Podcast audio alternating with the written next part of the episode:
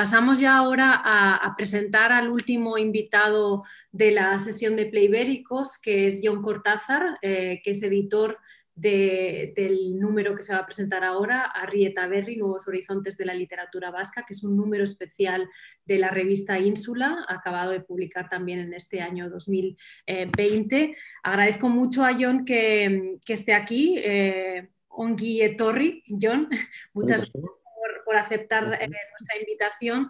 Em, y, te paso a presentar brevemente. John eh, podría decir muchísimas cosas eh, sobre todas sus publicaciones, sobre su amplia y extensa carrera, pero voy a intentar resumir un poco algunos aspectos de su, de su de su currículum. ¿no? Es catedrático de literatura vasca en la Universidad del País Vasco, Además es articulista y colaborador en diversos medios de comunicación y actualmente trabaja en equipo en la edición de, una historia de la literatura vasca contemporánea, de la cual ya se han impreso varios tomos. También dirige la Biblioteca Vasca Bilingüe, que es una colección de traducciones de autores eh, vascos contemporáneos y clásicos, y es miembro del Comité Científico de Letras Vascas de, la revista Ínsula, que es precisamente la revista donde se, se ha publicado, donde él ha coordinado y editado este volumen que nos va a presentar a continuación. Arrieta Berri, Nuevos Horizontes de la Literatura Vasca. Eh, otra vez gracias, eh, John, por estar aquí. Igual puedes eh, presentar el número y empezar por el título, que para los que no conocemos el euskera, pues igual nos quedamos un poco con, con las ganas de saber. Vamos a ver. Hola, muchísimas gracias por la invitación y la verdad es que es un placer estar con todos vosotros aquí, aquí hoy. ¿no? Bueno, eh, este título, Arrieta Berry, realmente es un título irónico, hace referencia a un importantísimo libro de poesía publicado en el 64 por Gabriel Aresti, que se titulaba Arri eta Piedra y Pueblo, con lo cual hemos hecho un juego de palabras y lo, que nosotros proponemos ahora es piedra y novedad. Eh, Arrieta Berry sería, por tanto, piedra y novedad. Eh, realmente este, este, este número de, monográfico de Ínsula es el, tercer acto de una reflexión sobre el sistema literario vasco, que empezó con tensiones dentro del propio sistema en un libro que se llama Autonomía Ideología, tensiones dentro del campo cultural vasco, que está publicado por Iberoamericana. El segundo acto fue un libro que se llama Bridge Subía, que es un libro sobre en las relaciones eh, culturales entre Estados Unidos y el País Vasco y el País Vasco y Estados Unidos. Y este tercero es una reflexión sobre la eh, expansión, la pequeñísima expansión del sistema literario vasco fuera de lo que podríamos llamar fronteras de la lengua. Nosotros todavía lo que estamos haciendo prácticamente es dar mucha información. Y por tanto, lo que intentamos con este con este monográfico, que por cierto todavía no está impreso por razones de la COVID. Insula pasó a, distribuirse de forma, de forma, en forma de PDF, pero que dentro de poco ya se podrá, ver se podrá tener en papel. Pues lo que hacemos en realidad es intentar ver cuáles han sido eh, las, eh, los medios de diálogo del sistema literario vasco dentro de los contextos ibéricos. En primer lugar, bueno, no sé, quizás es un, es un diálogo un poco clásico, el de Galeuska, ver las traducciones entre el euskera, el catalán y el gallego. En los tres casos, es decir, los, catalanes ven sus, traducciones del gallego y del euskera, los vascos vemos las traducciones del gallego y catalán y los gallegos ven las traducciones del catalán y del euskera. El segundo grupo de artículos trata de, de cuáles han sido otros lugares, otras instituciones donde se, ha, dado a conocer este sistema, las últimas obras que nosotros estamos haciendo. Por ejemplo, los premios nacionales, los encuentros de Berines, que no solo son encuentros de literatura vasca con la literatura española, sino también con la gallega, la catalana y la asturiana, por ejemplo. Eh, también incluimos eh, artículos sobre la presencia de los estudios vascos en los los programas de estudios de, Estados Unidos. Ahí teníamos un quarterback que fue al banquillo, que fue Mario Santana, que, fue una pena. Eh, la presencia del Instituto Chepare, y la difusión del, del, euskera y de la literatura vasca a través de este instituto, que es un, instituto de promoción de, de, la lengua y de la literatura.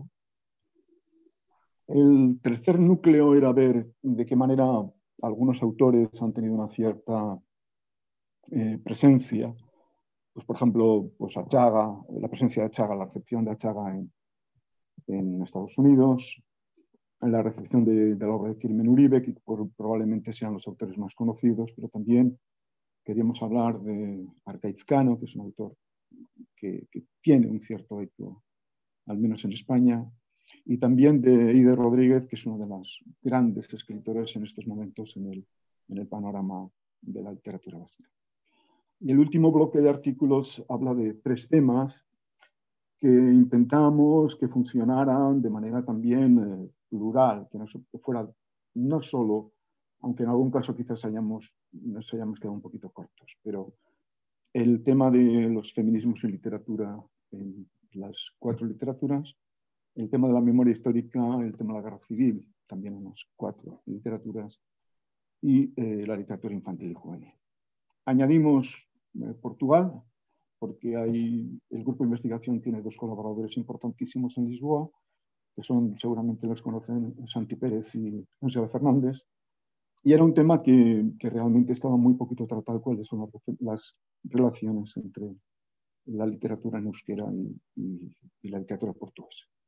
Por tanto, intentamos hacer una especie de gran soufflé, de gran elemento, donde también aquí tuvimos que hacer negociación con la editorial, con la editora de la revista, que estaba muy interesada en ver conexiones vascas con la literatura, con la literatura española. Pero bueno, yo creo que la cosa no ha quedado mal.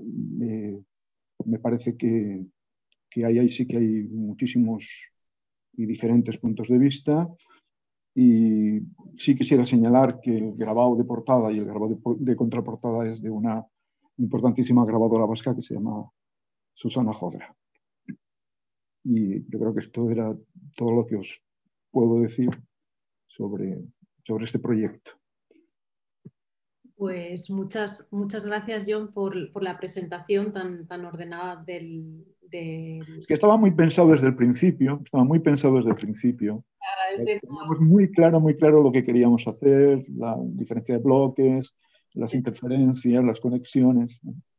Se nota perfectamente y eso ayuda también a la hora de transmitir ¿no? Los, la, la, información después al, al público. Eh, como has comentado aquí muy bien, está el, el, el, número está organizado en una serie de, bajo una serie de ejes, uno de los cuales tiene que ver también con esta relación de la literatura vasca con los estudios ibéricos. ¿no? Y hay dos contribuciones, mencionaste antes la de la contribución de, de, Santiago Pérez y Ángela Fernández, pero también hay otra contribución que es la de David Laraway, que es sobre los estudios ibéricos en Estados Unidos.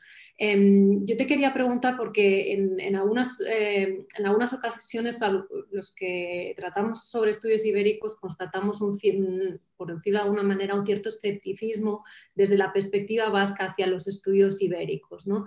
Eh, y, y, me gustaría saber tu punto de vista como editor y como, como especialista en literatura vasca y como, eh, en este caso, compilador de esta serie de, de, esta serie de artículos que, que forman parte del, del número. Eh, ¿Por qué te parecía importante introducir esa perspectiva teórica de los estudios ibéricos en este, en este volumen? ¿Si bueno, pues porque, pues porque no estamos aislados, es decir, porque no estamos culturalmente aislados. Esta es una idea eh, que en el País Vasco sea, parece que es, eh, es prácticamente un tópico común. Es decir, eh, no entraron los romanos, no entraron los árabes, eh, no tenemos... No es cierto, es decir, eh, nosotros estamos en medio, en medio de la melee y por tanto cualquier elemento cultural está pasando, está pasando con nosotros. Por tanto, como casi casi un defensor de los estudios comparatistas, estaba clarísimo que nosotros estamos en conexión. Más o menos, pero no solo con las literaturas ibéricas. Pero bueno, era una, una, una, una perspectiva que sí me interesaba, ¿no? Eh, y, y, y, claramente no solo con, con, con, la literatura gallega y catalana, sino evidentemente con otro tipo de literaturas que también están en, la península y en Iberia.